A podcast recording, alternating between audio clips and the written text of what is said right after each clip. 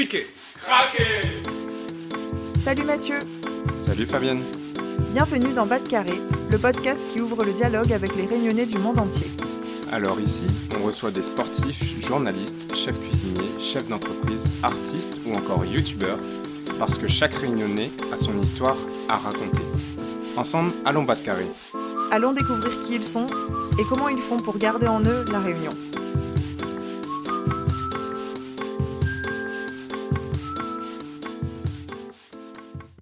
Salut Mathieu Salut Fabienne, comment il est? Léla, Léla, très heureuse d'ouvrir cette nouvelle saison de Bas de Carré. Moi aussi, très heureux de, de cette nouvelle saison.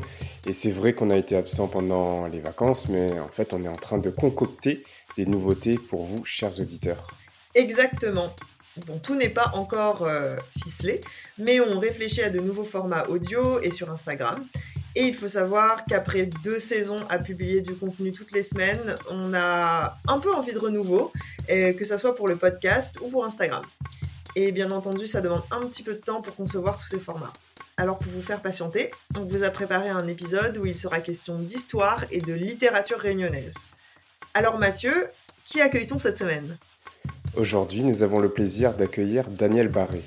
En 2018, cette réunionnaise retraitée de la fonction publique est retournée vivre sur l'île 58 ans après son départ. Vous le verrez, cette interview est un peu particulière. Euh, elle sera pour nous l'occasion de revenir sur l'histoire politique de la Réunion dans les années 1960, mais aussi de parler de l'importance d'un poète réunionnais nommé Boris Gamaleya. Dans un premier temps, nous reviendrons sur les conditions très particulières de son exil. En effet, celui-ci intervient en 1960 alors qu'elle n'a que 6 ans. Ses parents sont alors victimes de l'ordonnance Debré visant à exiler de force des fonctionnaires de l'outre-mer à cause de leurs idées politiques.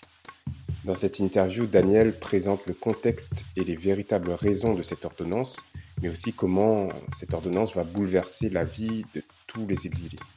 Parmi eux se trouvait un certain Boris Gamaleya. Aujourd'hui encore trop peu connu, Boris Gamaleya est un poète réunionnais, immense par le talent et par les poésies qu'il a écrites sur la Réunion. Faisant tous les deux partie des exilés, Daniel nous racontera la vie du poète et nous comprendrons en quoi ces textes sont un précieux héritage pour les Réunionnais. J'espère que cet épisode vous plaira et je vous souhaite à tous une bonne écoute. Bonne écoute, à toutes Bonjour Daniel, bienvenue sur Bas de Carré. Merci de nous accorder un peu de temps. Euh, Est-ce que vous pouvez vous présenter déjà pour les auditeurs de Bas de Carré qui ne vous connaissent pas forcément Alors bonjour euh, Mathieu, bonjour euh, au- à tous les auditeurs de Bas de Carré. Donc Daniel, Daniel Barret, un nom que j'ai gardé euh, même euh, après le mariage. Donc c'est mon nom euh, réunionnais auquel j'ai toujours tenu, même si j'ai passé bah, plus de 58 ans à Paris euh, ou en région parisienne. Donc, euh, je suis revenue et je me suis réinstallée dans l'île il y a trois ans, après avoir quitté donc la Réunion à l'âge de 6 ans avec mes parents dans des circonstances un petit peu dramatiques sur lesquelles euh, on reviendra plus tard. tout à fait. Et euh, j'ai décidé de revenir aux sources, aux origines, en 2013. En 2013, un documentaire était passé sur Réunion la Première qui s'intitulait Les muselés de la République et il concernait l'histoire de mes parents. Donc sur la histoire dont on parlera après. Et cela m'a beaucoup touchée parce que j'avais mis quelque part de côté cette histoire en me disant c'est l'histoire de mes parents. Et brusquement, en voyant ce film qui m'a beaucoup touchée, je me suis dit ben non, c'est aussi mon histoire.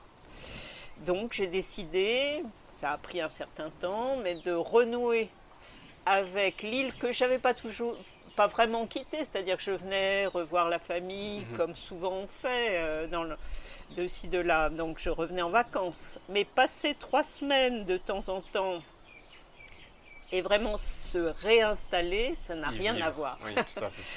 Donc, euh, je suis en fait, j'ai fait plusieurs allers-retours et je me suis véritablement installée en juillet 2017 et je suis à la retraite depuis janvier 2018.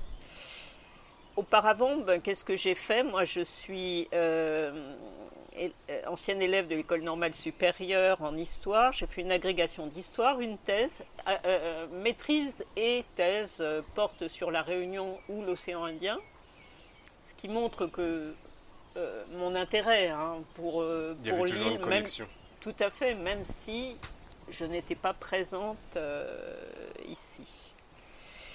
Et euh, à l'issue de ces différents travaux, j'ai, par le hasard des, circonstances, rejoint un ministère qui était d'ailleurs, euh, le premier était le secrétariat d'État au Dom-Tom, en tant que chargé de mission pour les questions d'éducation et de recherche. Et d'ailleurs, un des premiers dossiers que j'ai ma- euh, dans le domaine de la recherche, ça a été que financer, que soutenir en matière de recherche dans les DOM. Et là, un de, une de mes propositions a concerné euh, les recherches sur le créole. D'accord. Donc Sur ça, vous voyez, c'est 1980, puis ensuite est arrivé 81, bon, qui n'a rien changé, mais plutôt amplifié euh, euh, l'intérêt sur ces, Ouais. sur ces domaines. Mais c'est un dossier que j'ai toujours suivi de près. Euh, J'étais donc tout à fait en relation avec ce milieu euh, universitaire réunionnais. Euh, et et j'ai fait, me semble-t-il, pas mal de, de propositions à l'époque pour développer les, les recherches sur ce domaine, mais également sur d'autres euh, domaines économiques euh, et euh, anthropologiques. Et puis ensuite, bah, ma carrière a suivi euh, celle de un peu de la, fonction publique ou de la haute fonction publique. C'est-à-dire qu'on m'a demandé de venir, par exemple, au ministère de la Recherche, j'ai poursuivi, ensuite dans un autre ministère. Alors on va revenir euh, sur euh, au, tout début. En 1960, alors vous avez 6 ans, l'ordonnance Debré est, est déclarée.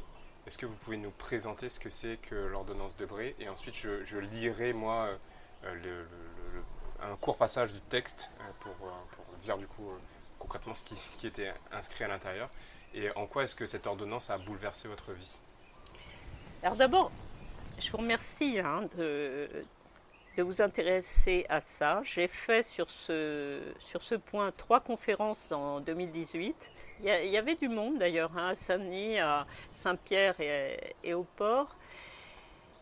Et j'ai vu que dans, l'auditoire, que beaucoup de gens ne savaient pas ce qui s'était passé ou ne savaient plus et que seuls, je dirais, les enfants de certains militants de l'époque gardaient vague, un vague souvenir de ça.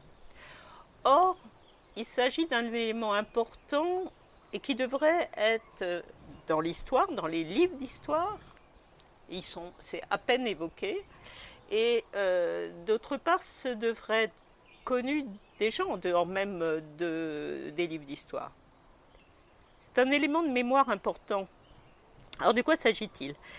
Donc, dans le, contexte, c'est celui de la guerre d'Algérie et c'est celui de la guerre froide internationale.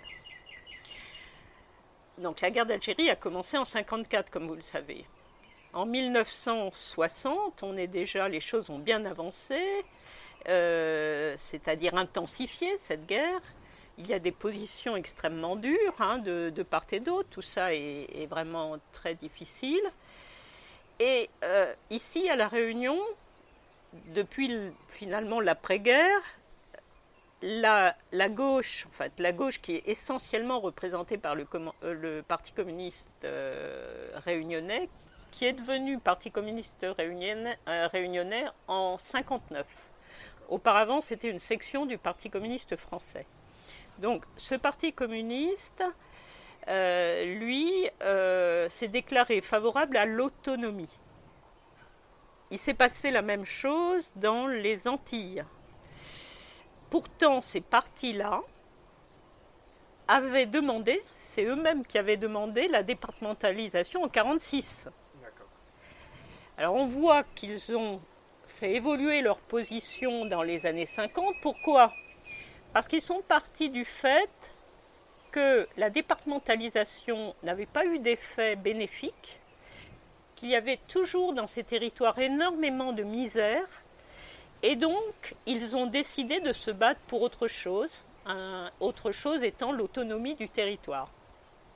Or, cet objectif a été vu par les autorités euh, gouvernementales de l'époque comme le début d'un ce qu'ils ont appelé séparatisme.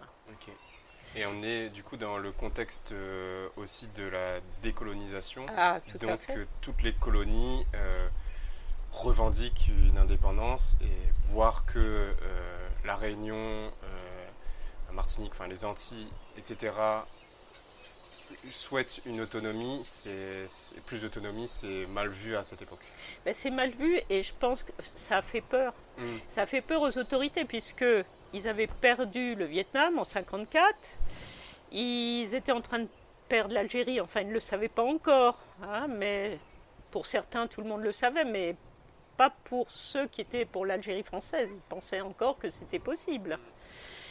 Et euh, donc certains pays d'Afrique aussi commençaient à, non seulement à réclamer, mais ils étaient euh, là sur le chemin de la décolonisation.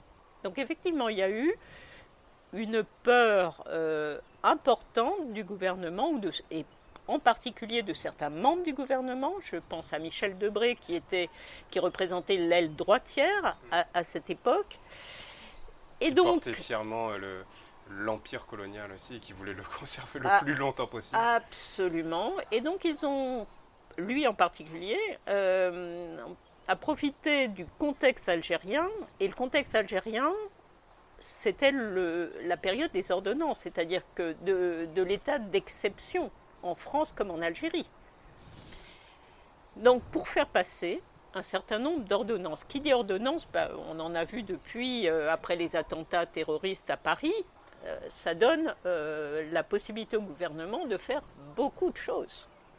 Et là, en l'occurrence, ils ont fait passer différents textes s'appliquant à l'Algérie et un texte alors qui devait aussi concerner l'Algérie et qui a concerné, comme par hasard, les DOM.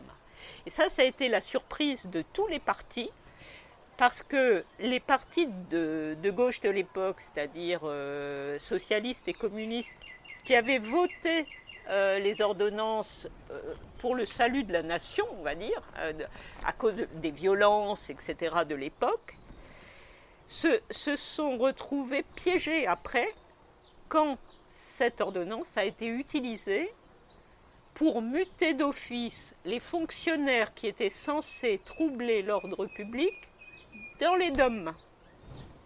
Alors là, nous avons donc Monique Payette Le Toulet a écrit un livre là-dessus, et c'était d'ailleurs pour euh, euh, valoriser ce livre que j'ai organisé les, les, conférences en 2018.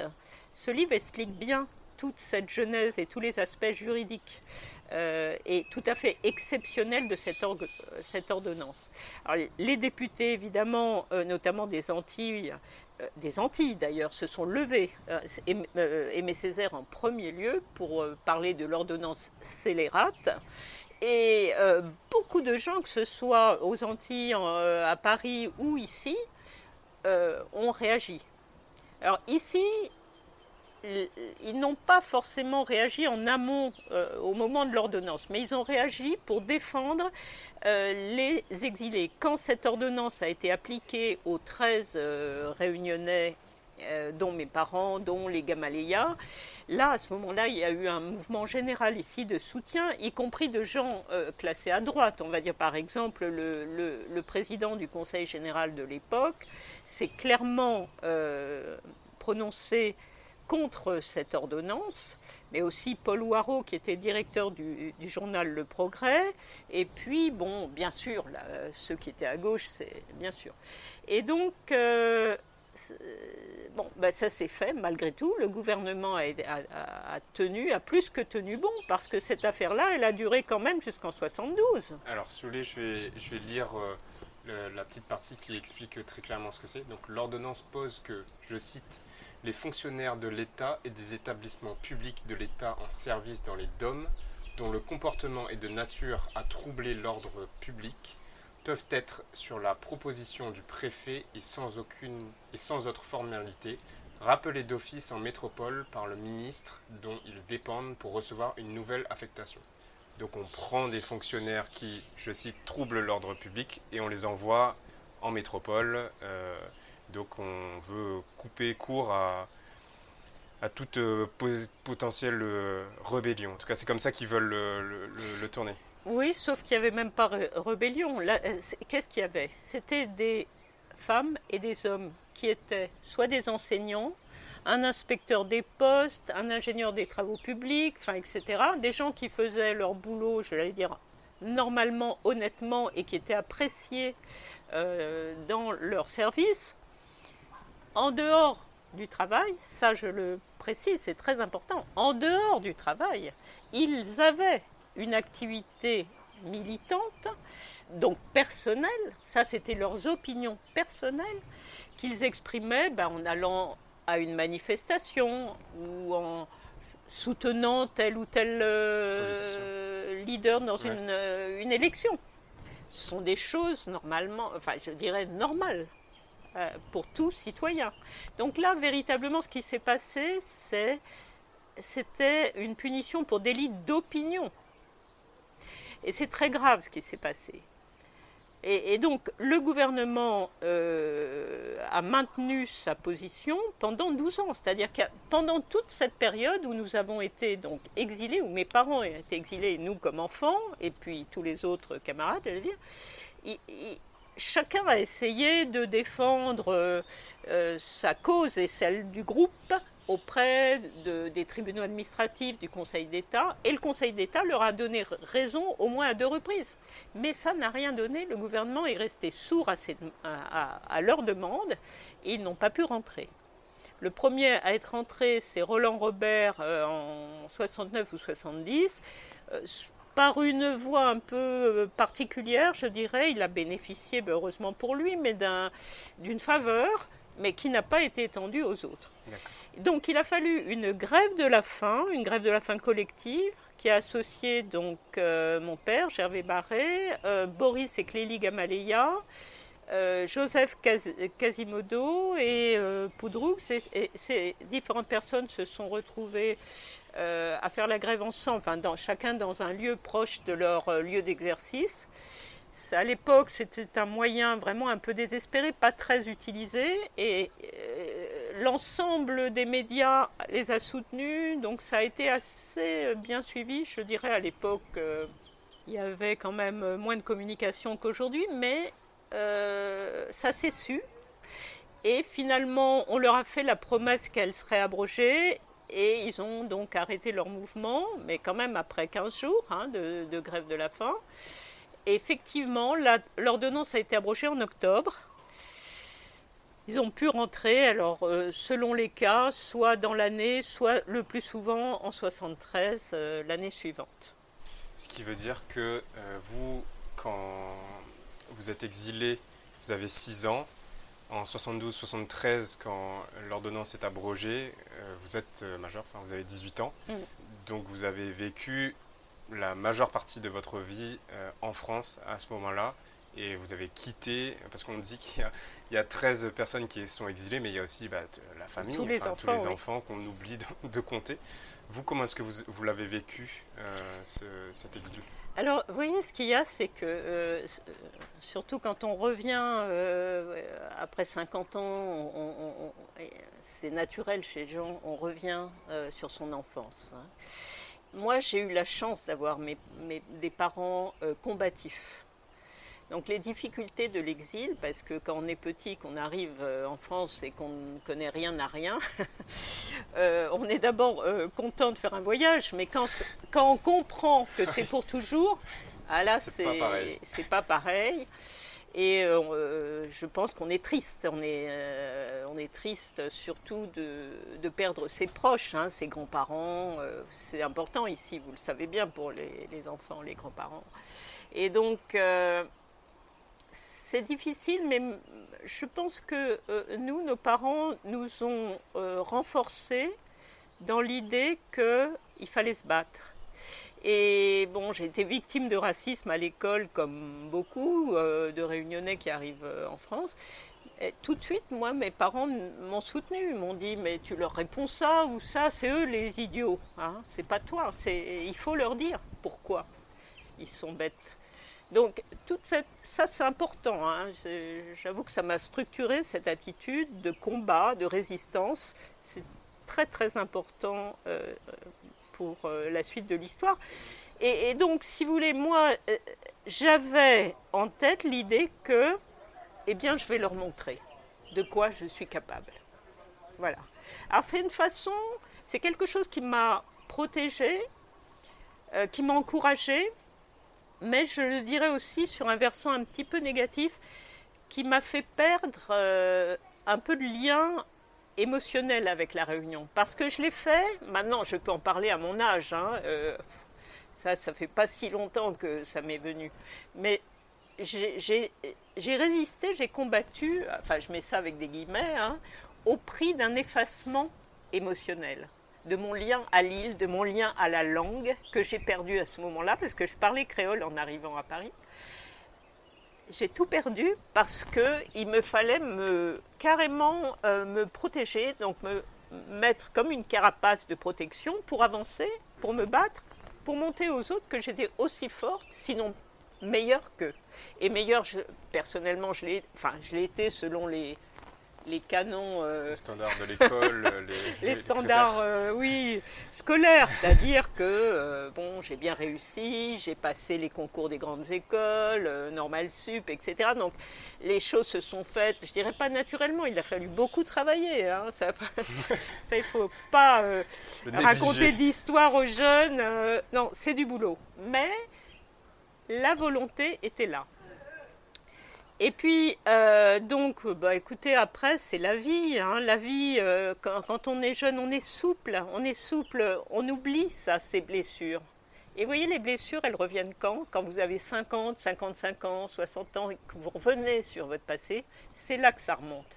Ça peut remonter aussi avant chez d'autres personnes, mais enfin, disons que chez moi, ça a été à, cette période euh, quand mes enfants à moi étaient grands. Et euh, ben, incidemment, il y a des choses comme ça qui, vous arrivent, euh, euh, des rencontres aussi, des lieux, plusieurs, plusieurs choses. Et comme je vous le dis, le bouleversement de ce film que, que j'ai vu sur les muselés de la République. Donc c'est un itinéraire que d'autres que moi ont fait hein, sur ce passage là en France où j'ai appris beaucoup de choses, euh, euh, j'ai eu un univers élargi, j'ai voyagé énormément en Europe et ailleurs. D'ailleurs, euh, mes différentes fonctions qui étaient dans l'international m'ont conduite à vraiment faire beaucoup de voyages dans le monde entier, représenter la France, représenter mes différents ministres, etc. partout.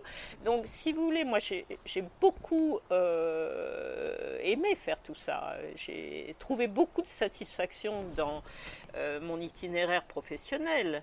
Et pendant ce temps-là, c'est vrai que la Réunion était loin. C'était un univers de, de vacances, euh, de retrouvailles familiales euh, de temps en temps, enfin assez souvent quand même. Mais j'ai tenu une chose importante, c'est que j'ai tenu à envoyer mes enfants, j'ai deux garçons, ici tous les étés, depuis tout petit jusqu'à leur âge de 15 ans à peu près, parce qu'à ce moment-là on a envie de faire autre chose, mais chez leur grand-mère et leurs tantes et oncles pour qu'ils restent liés à la Réunion et de fait ils, restent liés. Bon, ils, n'habitent pas ici, mais ils y viennent, ils sont contents de revenir. Et j'étais moi-même surprise de voir sur leur profil, euh, euh, enfin on, m'en a parlé, moi je ne savais pas, que l'un a mis créole, euh, l'autre a mis réunionnais. Enfin, je trouve ça formidable. Hein, qui a un lien qui perdure au fil du temps, malgré l'éloignement, etc. voilà. Ça veut dire que vos parents, eux, étaient revenus à La Réunion en 73 et 74, donc ils s'étaient réinstallés ici.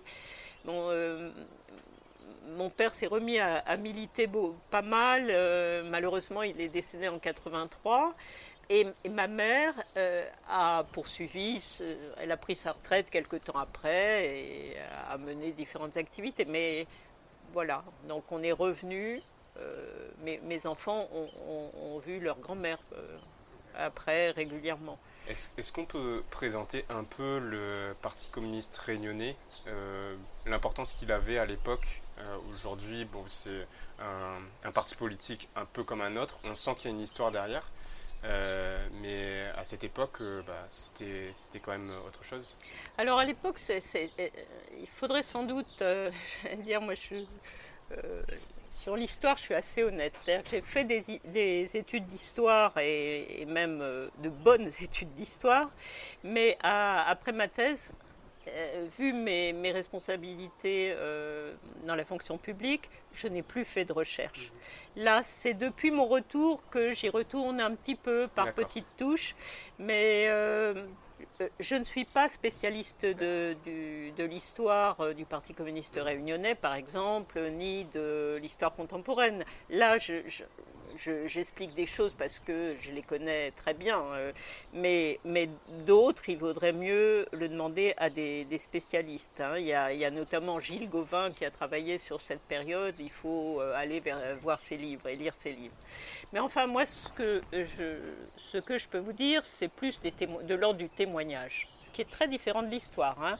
Euh, l'histoire, c'est une autre démarche. Donc les témoignages, je dirais que le le Parti communiste était très fort à l'époque. C'était, il avait plus d'ailleurs euh, l'aspect d'un mouvement de masse que d'un véritable parti structuré, euh, structuré et moderne. C'était plutôt un mouvement de type pays en développement d'ailleurs, hein, euh, qui regroupe beaucoup de gens, de gens déshérités qui n'ont pas la culture de parti, qui sont souvent d'ailleurs analphabètes. Hein, ont lu à l'époque, il y avait beaucoup d'illettrés à La Réunion mais qui ont des convictions, ou du moins qui euh, apportent leur soutien à une élite, parce qu'il y avait une élite intellectuelle qui était dans ce parti communiste.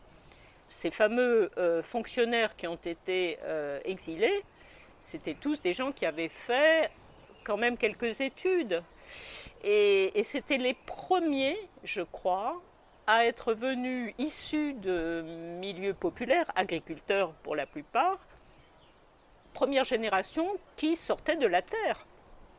Eh bien, ils ont, je crois, eu le mérite de se dire, euh, on vient de la Terre, on a eu la chance euh, de faire des études, euh, quand même on va essayer de donner un peu à tous ces malheureux qui sont toujours dans la misère. Ça a été un peu le cheminement de mon père, euh, mais celui aussi euh, d'autres dans, cette bande, c'est-à-dire qu'ils euh, étaient proches du peuple, mais très proches, et ils avaient envie de combattre pour l'amélioration de leur sort. Il faut dire qu'à l'époque, il n'y avait pas de parti socialiste, il y avait un, un vague, euh, il y avait un parti du, centre, mais qui a assez vite disparu, ou du moins qui a été amoindri. Et donc, il s'est trouvé comme un face-à-face euh, entre la droite, mais une droite assez dure, représentée par euh, donc Debré qui est venu là se faire élire comme député en 63, mais ici, il y avait euh, toute une série de, de représentants, Gabriel Massé, enfin tant d'autres. Et Debré était d'ailleurs euh, Premier ministre euh, avant, ah, ah, sous De Gaulle. Absolument, il a été Premier ministre, et c'est pendant qu'il a été Premier ministre qu'il y a eu l'ordonnance. Hein. et, et, donc, cette droite un peu dure réunionnaise, elle a, elle a fait des dégâts. Euh, disons-le, elle a, elle a, soutenu toutes les, tous ces, ces textes d'ordonnance et autres, de, tandis que Aimé Césaire, euh, à l'Assemblée, défendait les positions euh, bah, de tous ces gens qui avaient été malencontreusement là exilés. les députés réunionnais ont. Enfin, je dis pas qu'ils ont applaudi, mais ils n'ont rien dit. Silence radio. Les trois étaient de droite, ils n'ont rien dit. Euh, donc il y, a quand même quelque chose d'étonnant dans cette euh, euh, étonnant parce que il y avait tout de même, comme je vous le dis, il y avait le, président du Conseil général qui était de droite, qui clairement s'est positionné contre l'ordonnance. Les gens du centre avec le fameux journal du Progrès et d'autres, bon, d'autres citoyens. Et le Parti communiste était effectivement fort et il faisait peur au gouvernement parce qu'il il avait des députés il avait beaucoup de maires à l'époque. Hein, il y avait Saint-André où il y avait le père Vergès. Raymond Vergès était maire de Saint-André. Euh, il y avait le port, il y avait. moi, là, j'ai plus en tête toutes les villes, mais il y avait cinq six villes importantes qui étaient aux mains des communistes. Et ce qui s'est passé, c'est avant même 60, euh, c'est-à-dire dès l'instant où euh, il y avait cette crainte du gouvernement et c'était avant Debré, ça s'est passé sous la fin du gouvernement socialiste. Donc en 57, le gouvernement socialiste de Guy a envoyé un préfet de choc qui s'appelait Perrault Pradier. La mission était arrêtez-moi tout, le développement de ces communistes euh, parce que euh, euh, bah, il y a la décolonisation, comme on disait, il y a l'Algérie, on ne peut pas se permettre d'avoir de tels mouvements dans les, dans dômes. Voilà ce qui s'est passé en somme. Mais Perrault Pradier a eu la main très lourde, la manière forte, comme je crois on ne l'avait jamais vu avant ni après. C'est-à-dire que c'était quelqu'un de l'extrême, aujourd'hui qu'on classerait à l'extrême droite, et qui a développé euh, euh, sa manière un peu personnelle de faire les choses, c'est-à-dire qu'il a euh, créé lui-même, par des nervis bien sûr, des incidents dans les villes où, les maires étaient communistes, pour dire qu'il y avait du grabuge, les faire dégager les maires, mettre des délégations spéciales de la préfecture en place. Voilà comment ça s'est passé ensuite, il y a eu évidemment la deuxième chose, des bourrages d'urnes lors des nouvelles élections, systématiquement, que ce soit les élections législatives et les élections municipales. Donc on a eu un, paysage euh, politique qui a complètement été bouleversé du fait de la fraude électorale. Alors tous ces différents mouvements, à la fois du centre et de gauche, ont essayé de lutter, euh, mais ça a été peine perdue. Et ils, ont réussi à le faire, ce mouvement anti-fraude, que peut-être 8, 9, 10 ans après, hein, à avoir les premiers résultats. Mais là où même en France, les choses avaient changé, c'est-à-dire qu'on avait Pompidou euh, comme président, qui ne pouvait pas se permettre de, laisser dire qu'il y avait une exception aussi dingue euh, à la Réunion ou dans les Dômes. Euh, puis ensuite, sous Giscard, évidemment. C'est-à-dire que ces gens-là, qui étaient quand même un, euh, un petit peu plus ouvert sur l'international voyaient bien que ça allait contre eux, qu'il fallait remettre de l'ordre dans leurs propres troupes et essayer de, mettre de la démocratie ici. C'était vraiment pas le cas. Ce qui se passait était, mais ni fait ni à faire. Il y a eu des films à cette époque qui ont bien montré euh, la fraude électorale. C'était aussi pendant ensuite, hein, euh, là on, passe un peu, mais on parle du, Parti communiste, l'épisode de 64 où, Vergès a dû euh, prendre le maquis, euh, ça fait sourire un certain nombre, c'est vrai que ça, peut paraître amusant, mais il a dû le faire parce qu'il était sous le coup de plusieurs comment dire, condamnations, je crois, ou du moins poursuites judiciaires, fausses, j'allais dire évidemment, mais... Parce que justement, euh, tout à l'heure, vous l'aviez dit, vos parents étaient fonctionnaires, militaient sur leur temps libre. Donc euh, on les envoie en France euh, parce qu'on a le contrôle, parce qu'ils sont fonctionnaires. On ne pouvait pas faire la même chose avec Vergès parce qu'il n'était pas fonctionnaire. Ah bah oui, bien sûr. et d'ailleurs, pour vous donner un exemple de, d'itinéraires aussi différents. Parmi les, les 13 exilés, il y avait euh, Jean-Baptiste Ponama. Jean-Baptiste Ponama est devenu ensuite le numéro 2 ou 3 du Parti communiste réunionnais. Mais il, est, il a été exilé en même temps que, mes parents, mais il se trouve que euh, sa femme était restée ici parce qu'ils avaient un enfant qui était en, grande souffrance et malade. Et il a dû donc revenir à titre personnel au bout de 8 ou 9 mois et il a décidé de rester parce que la situation personnelle était trop difficile. Le, ministère de l'Éducation l'a rayé de ses cadres alors que son, fils est mort. Vous voyez Donc il y a eu des drames comme ça incroyables. Et lui, il a décidé de rester avec sa femme ici, parce que par ailleurs, il avait subi un racisme incroyable là-bas dans la région parisienne. C'était très difficile à vivre. Il est resté ici, mais il a dû donc. Euh, on lui avait interdit l'éducation nationale. Donc il a, euh, avec sa femme et d'autres, ils ont monté une librairie, la, Frégate, qui a été une librairie très connue à l'époque et, il a été obligé d'avoir un statut privé. Ensuite, mais des années après, il a été réintégré dans la fonction publique euh, à la suite de l'abrogation, mais ce sont des destins qui ont été brisés. Tous ces gens. Cet exil, il a brisé des personnes. Il en a rendu, ma mère a été malade longtemps, dépressive. Euh, Boris Gamaleya a été dépressif pendant des années. Euh, je veux dire, il a, su sublimer ça par la poésie. Heureusement, maintenant on lit ces livres et on va les, euh, valoriser et en faire la promotion, c'est magnifique. Mais il est passé par des moments très difficiles. Tout à l'heure, vous parliez du combat de vos parents.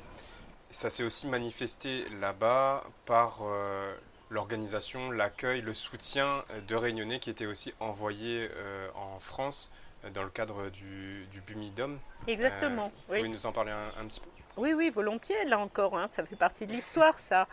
Euh, effectivement, mon père a fondé avec d'autres, hein, mais euh, l'UGTRF, l'Union Générale des Travailleurs Réunionnais en France, euh, pour accueillir, rassembler les Réunionnais qui ont été, à partir de 63, envoyés en France par le Bumidum, avec, qui leur faisait miroiter un destin formidable et qui se retrouvaient sur, un trottoir quelquefois euh, bien en peine. Donc cette organisation, moi, je, petite fille, je l'ai connue parce qu'ils organisaient ce qu'ils appelaient des matinées récréatives le dimanche. Euh, je ne me souviens plus si c'était euh, deux par mois ou comment ça se passait, mais à Paris. Et donc, nous, les enfants, ben, il n'y avait personne pour nous garder, donc on, partait, on suivait les parents. Et là, donc, il y avait toutes. C'était gai, très gai. Les, les réunionnais euh, de région parisienne euh, venaient et généralement il y avait une, séquence un peu, je dirais, euh, d'informations où on donnait des nouvelles du pays, on échangeait des, informations là-dessus plus aussi probablement sur des actions de type syndical et autres pour soutenir les, les cas de ces réunionnais qui se trouvaient souvent très exploités. Je pense en particulier aux femmes euh, qui faisaient euh, du service à la personne à l'époque qui étaient bonnes dans des, des grandes familles, qui, qui, qui, par leur lien personnel étaient arrivées à connaître euh, les lieux où elles étaient envoyées, mais il y a eu des scandales là. vraiment des scandales. Et donc du coup, cet organisme essayait de les défendre donc ça, c'était très utile. Et puis ensuite, il y avait la partie récréative, souvent un repas, vous savez qu'on aime bien manger, et autour, enfin, d'échanger autour d'un bon repas. Bon, alors il y avait un repas, il y avait une séance dansante, et là, il y avait un orchestre, ou, etc. Et les gens étaient contents, moi, je me souviens de ça. Et puis pour la petite histoire, il y a eu plein de mariages qui se sont euh, faits comme ça, parce que les gens se retrouvaient et étaient contents de se retrouver dans ce cadre. Ouais. Alors ça, c'était un moment assez fort euh, pour euh, les Réunionnais et certains, certains d'entre eux se, retrouvaient aussi à la fête de l'humanité en septembre où il y avait un stand de témoignages euh, qui, qui était aussi plein de, gaieté, je dirais, et puis de, où les gens venaient parce que voilà, ils se retrouvaient quoi. Pour donner un petit peu de contexte euh, politique, euh, le Bumidom, il est créé parce que le gouvernement a peur du décollage démographique euh, à La Réunion et donc décide d'envoyer des, des, Réunionnais en en France.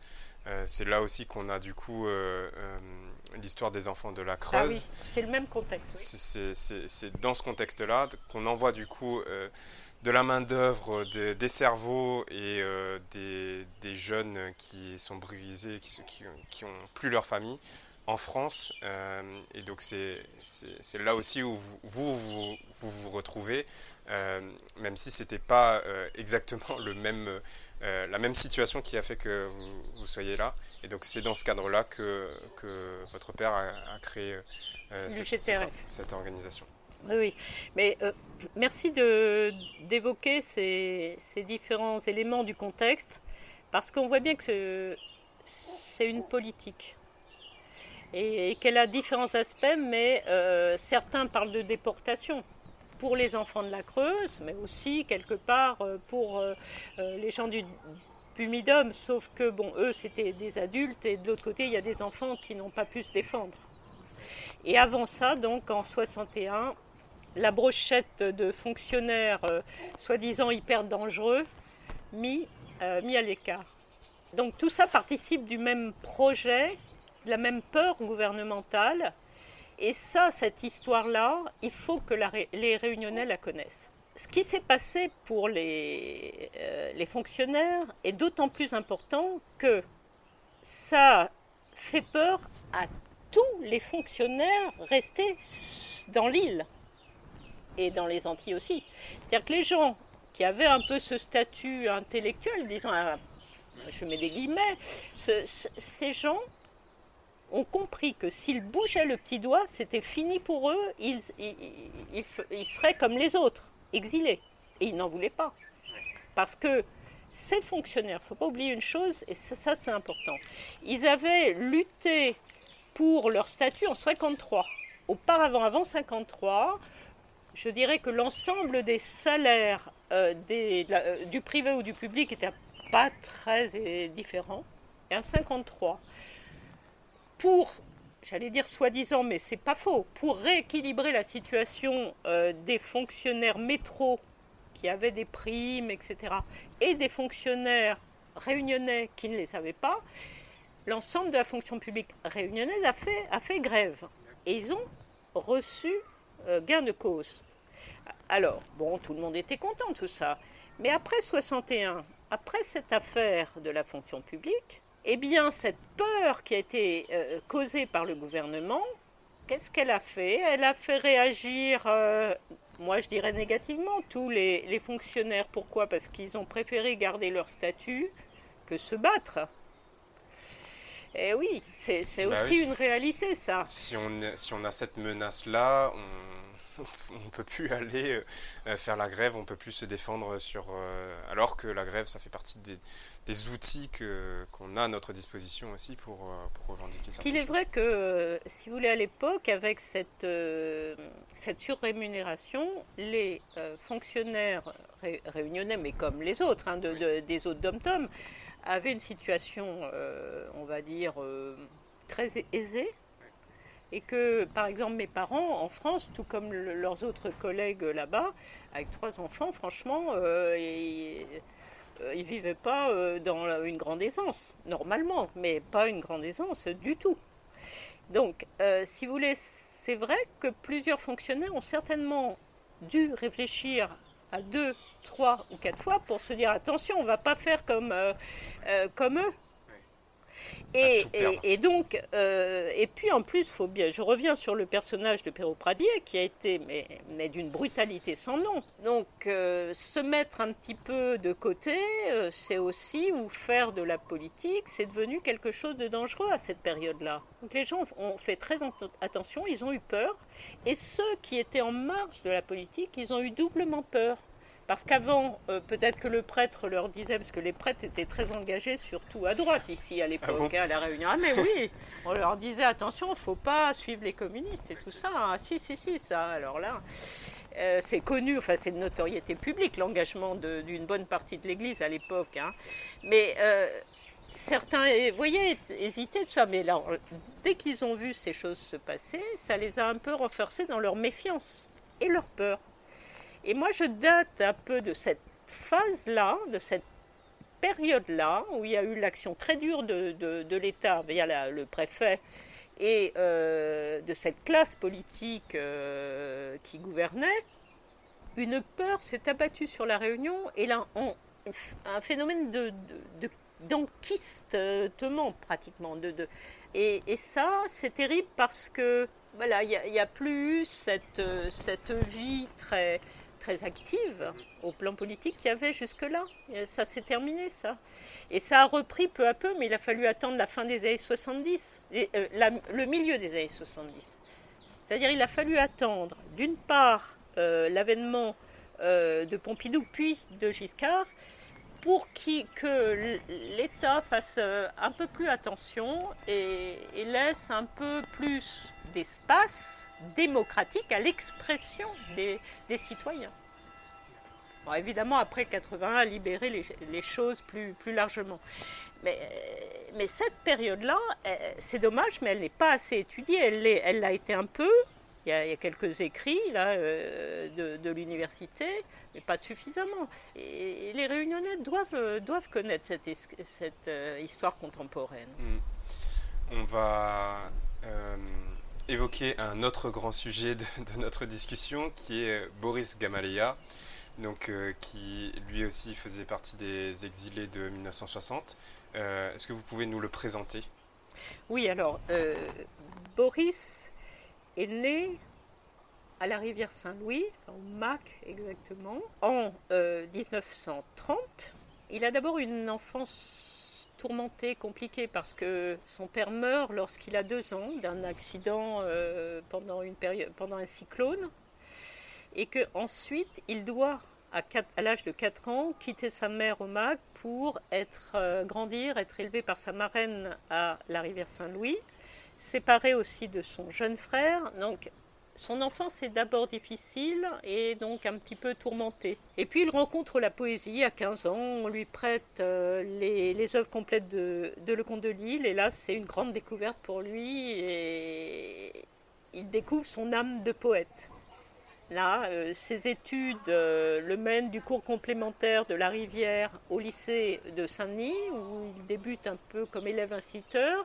Il poursuit à Avignon en France. Il quitte l'école normale où il avait un statut de boursier pour la vie plus précaire d'étudiant de lettres à l'université de Provence, d'Aix-en-Provence. Et ensuite, il ira, je crois, à l'université, à la Sorbonne, euh, dans cette première partie de vie. Il rencontre euh, sa, femme Clélie aussi pendant cette période, en 53, et revient donc à La Réunion en 55, où il est prof de lettres, sa femme aussi, et avec leur première fille, Ariane, et il, euh, en fait, il se met à militer en dehors de son activité de professeur euh, dans plusieurs collèges.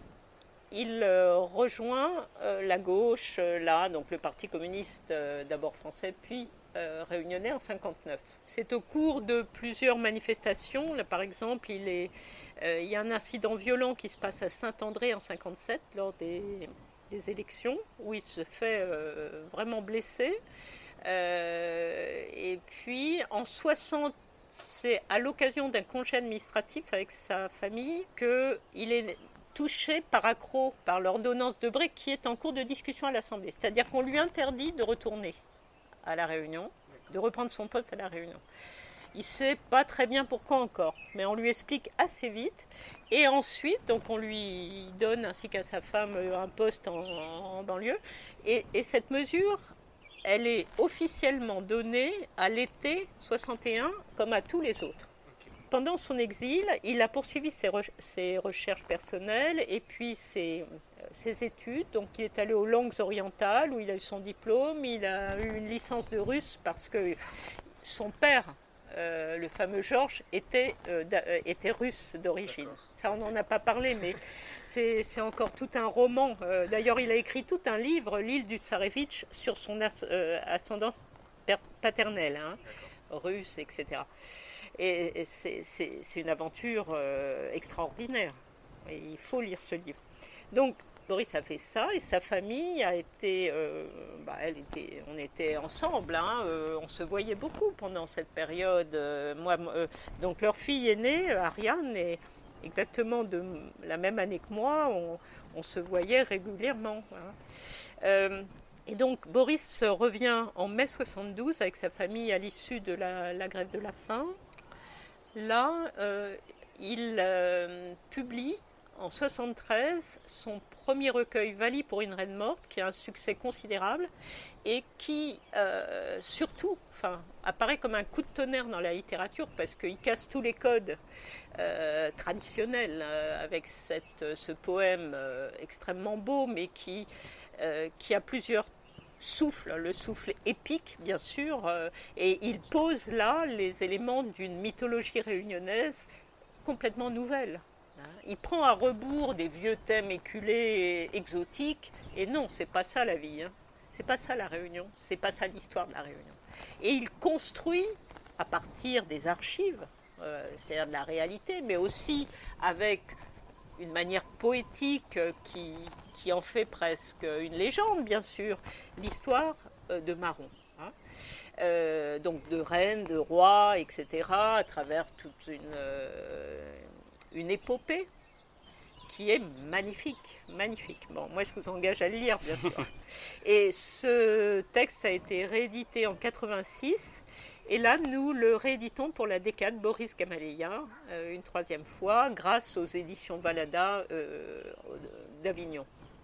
Ensuite, il a euh, il, fait publier en 78 me semble-t-il, j'ai une hésitation 76-78, La mer et la mémoire, les langues du magma, qui est encore un texte engagé, c'est-à-dire qu'il évoque le climat un peu international, le contexte, et celui de la Réunion. En gros, en partant une grande fresque euh, qui part euh, de la Révolution d'octobre aux années 75, dans lequel il, il entrelace un récit personnel sur sa propre vie, son enfance, etc. C'est très beau, c'est magnifique. Il y a des textes très forts. C'est là-dedans qu'il y a un texte euh, qu'il avait sorti bien, avant qui s'intitulait Assassin, où il parle de quelqu'un qui, est une forme de martyr dans sa façon de l'exprimer, François Coupoux, qui a été assassiné euh, en 58 à Saint-Denis dans les rixes électorales. Donc là, c'est très fort comme texte, très très fort. Et il se trouve qu'aux noces de diamant de, Boris et de Clélie, euh, c'était en 2014 si je ne m'abuse, j'étais à Barbizon, à l'endroit euh, où habite leur fille, et là, il y avait toute une assistance qui était là, d'amis et de famille. Et Boris a insisté pour que je lise ce texte parce qu'auparavant il avait su que je l'avais euh, lu quand j'avais 15 ans en classe et donc il m'a demandé de le lire. C'est magnifique.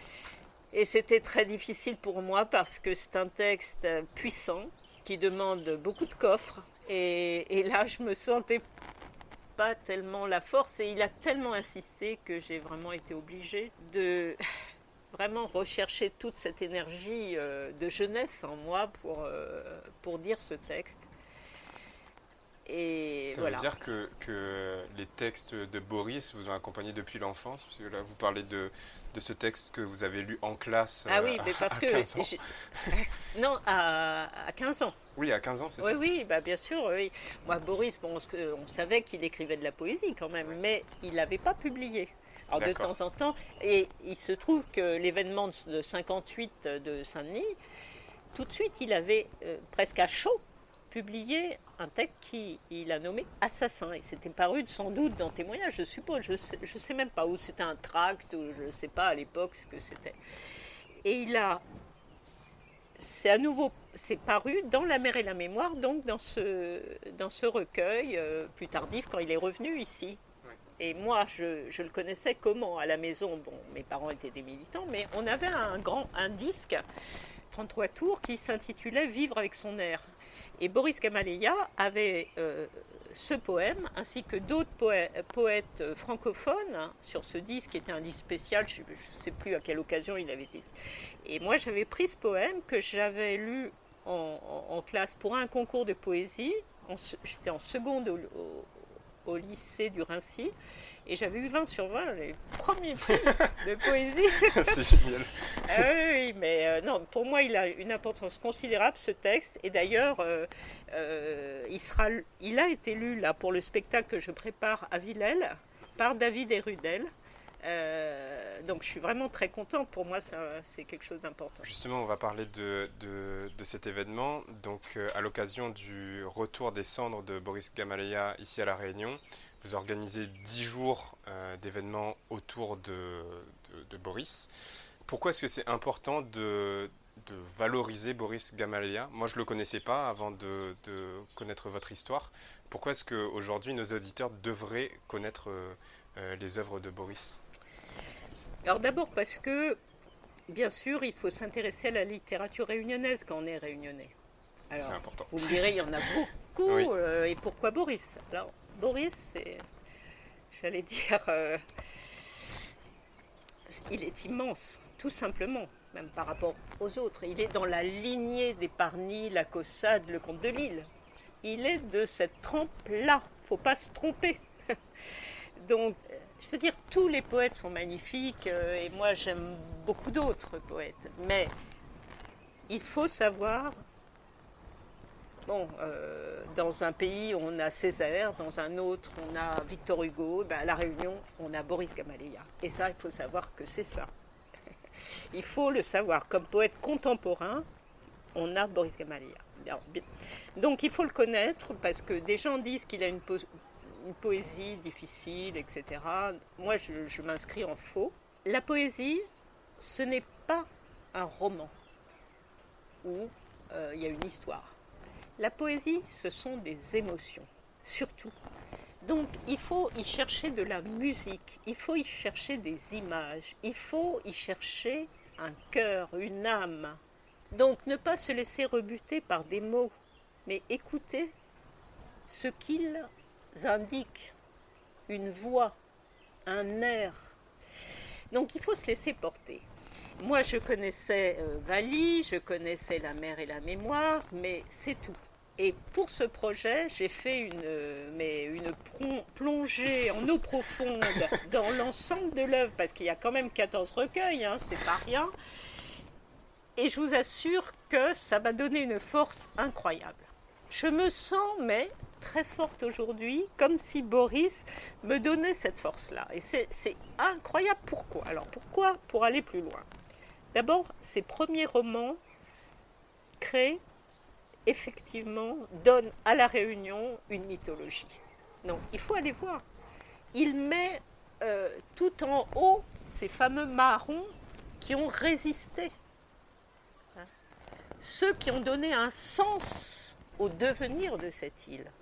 C'est-à-dire que, en gros, on n'accepte pas les choses telles qu'elles sont, de se faire, euh, eh bien, euh, ou critiquer, ou taper dessus, ou mis en esclavage, etc. Non, on résiste, on se sauve, euh, on fait autre chose de sa vie. Ce message de liberté, qui est très fort dans toute l'œuvre de Boris, là, il l'a porté à travers cette histoire d'abord des marrons, mais pas uniquement. Il a, il a ensuite, euh, j'allais dire, euh, innové dans la thématique.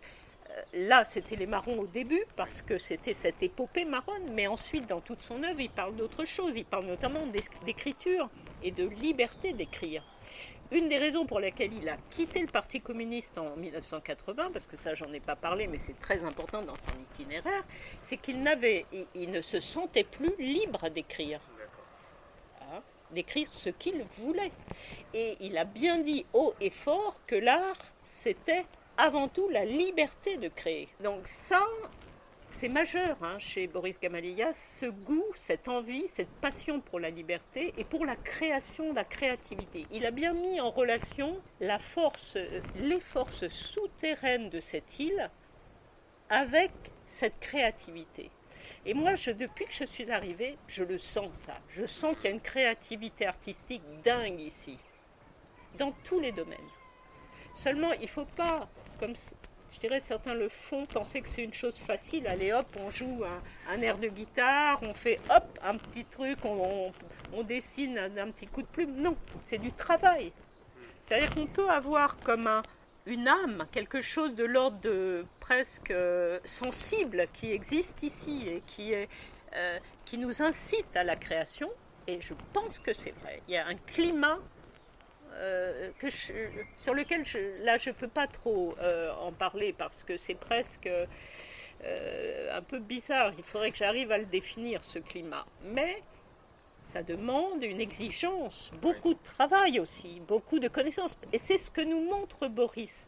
L'exposition de la bibliothèque départementale est formidable parce que grâce à toutes les recherches qu'ils ont faites, ils ont mis à jour beaucoup de choses, également les archives de la famille Gamaleya euh, qui ont été prêtées euh, jusque-là et qui ensuite seront peut-être léguées, on verra, mais euh, montrent que c'était un fin connaisseur qui avait de, plein d'archives, des traditions orales bien sûr, il est allé faire un nombre d'enquêtes incroyables dans les classes populaires pour, recueillir les contes traditionnels en créole. Il a fait un travail de savant sur la langue créole bien avant les autres. Et puis d'autre part, euh, il a toujours été passionné par l'histoire, donc il allait aux archives, il prenait beaucoup de notes, et dans son, son antre à Barbizon, encore là-bas, il y a des, des kilos de fiches partout, de notes, et qui ont alimenté sa poésie. C'est donc... Euh, c'est très euh, documenté, tout est documenté. Et donc après, enfin je veux dire, c'est pas comme les gens qui parlent du marronnage, ah ben alors un tel, un tel marron et tout ça, et puis hop, c'est tout. Non. Non, non, c'est, euh, c'est, il y a toute l'histoire, les, les noms, les dates, les, tout, tout est documenté. Il, il, nous montre, euh, c'est très puissant, que on va, on va avancer par la connaissance, hein, par l'analyse pas par des paroles, des slogans, non. C'est un travail en profondeur sur nous-mêmes qui est important. Et ça, c'est, très, euh, c'est fondamental de, l'œuvre de, Gamaleya. Elle est d'une richesse incroyable. Il, avait une culture encyclopédique. Toutes les nations, toutes les, certains appellent communautés, je n'aime pas ce mot, mais ces peuples d'origine qui sont euh, les, euh, disons, les ancêtres de tous ces, ces réunionnais, lui, il, les connaît, il connaît toute leur histoire, toutes les civilisations, toutes les religions. Et tout ça parsème sa poésie. Et c'est d'une richesse euh, phénoménale. Alors, est-ce que, bon, il commence un peu à faire noir, est-ce que vous souhaitez euh, lire un passage d'un des textes? Alors, je, je vais vous lire un, un texte qui vient de son livre euh, Gédel, Vent des origines, qui date de 2005. Il y a toujours dans l'art de l'aube, haute norme du coq, un concert écartelé. Et plus tu m'absorbes, plus la nuit est là, dans ses intermittences. Tu danses, tête dans les voiles. Il fait dehors un temps magique de genèse, et en moi, sans tendre prélude ni fin féroce, de musique brouillée. Pour cacher un chemin, pour mourir du chant des feuilles. Le passé fait le plein d'un présent sans retouche. On s'était attardé à trop de promesses, trop capoté dans un lit de sens parmi les sens le soleil tire sur une lampe où des génies cuvent la maladie de leurs identités. Une frontière abrupte tombe dans quelque iguanerie. Le tumulte a fait place au silence de l'écho propagé aux états d'abouli. Un rire de cristal, berceau perlocuté d'éclairs, se faufile dans les carcasses du courant si près des phénix virtuels du cratère, y a-t-il encore à recycler des îles guéries de leur guerre? La mer, au gisant des crânes, amale un quignon de lucidité. Île précise, arche des laves, je te sors des frontières du rien dire. Mais ne suis-je point autre moi-même. Alors, après cette interrogation fondamentale sur lui-même, sur euh, finalement l'identité, hein, est-ce qu'on n'en a pas trop fait Où on, on, est, où on en est-on Alors, il y a le final de le dernier recueil, Terrain Lecci, de 2016, euh, qui est très léger, euh, léger et nostalgique aussi. Il pleut des macs d'étoiles sur de blanches salasies. Ravines débloquées. Petits patapons s'éboulent, ombres se taisent. J'ai mal au temps de mains cousues d'éclernité. Des sources de soleil dorment sous les lataniers. N'ai-je point planté là sans fontaine? Merci beaucoup Daniel. Merci de nous avoir accordé du temps. Euh, euh, aujourd'hui c'est très précieux. On relaiera du coup euh, bah, toute votre activité là autour de Boris Gamaleya. Et bah, j'espère que les, auditeurs de Bas de Carré iront creuser un peu tous ces sujets, toute notre histoire. Mais en tout cas c'est très précieux de nous avoir accorder ce temps. Merci beaucoup.